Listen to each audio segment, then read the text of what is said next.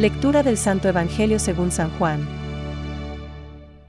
Discurso sobre el pan de vida. Jesús les respondió. Pero ya les he dicho.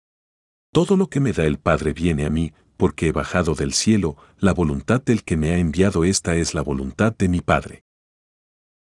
Es palabra de Dios. Te alabamos Señor. Reflexión. El que venga a mí, no tendrá hambre. Hoy vemos cuánto le preocupan a Dios nuestro hambre y nuestra sed. ¿Cómo podríamos continuar pensando que Dios es indiferente ante nuestros sufrimientos? Más aún, demasiado frecuentemente rehusamos creer en el amor tierno que Dios tiene por cada uno de nosotros. Escondiéndose a sí mismo en la Eucaristía, Dios muestra la increíble distancia que Él está dispuesto a recorrer para saciar nuestra sed y nuestro hambre. Pero, ¿de qué sed y qué hambre se trata? En definitiva, son el hambre y la sed de la vida eterna. El hambre y la sed física son solo un pálido reflejo de un profundo deseo que cada hombre tiene ante la vida divina que solamente Cristo puede alcanzarnos. Esta es la voluntad de mi Padre. Que todo el que vea al Hijo y crea en Él, tenga vida eterna. Juan 6,39. ¿Y qué debemos hacer para obtener esta vida eterna tan deseada? ¿Algún hecho heroico o sobrehumano? No, es algo mucho más simple. Por eso, Jesús dice, Al que venga a mí no lo echaré fuera. Juan 6,37. Nosotros solo tenemos que acudir a Él, ir a Él.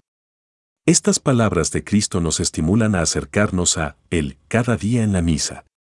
Es la cosa más sencilla en el mundo. Simplemente, asistir a la misa. Rezar y entonces recibir su cuerpo. Cuando lo hacemos, no solamente poseemos esta nueva vida, sino que además la irradiamos sobre otros. El Papa Francisco, el entonces cardenal Bergoglio, en una homilía del Corpus Christi, dijo, Así como es lindo después de comulgar, pensar nuestra vida como una misa prolongada en la que llevamos el fruto de la presencia del Señor al mundo de la familia, del barrio, del estudio y del trabajo, así también nos hace bien pensar nuestra vida cotidiana como preparación para la Eucaristía, en la que el Señor toma todo lo nuestro y lo ofrece al Padre. Pensamientos para el Evangelio de hoy.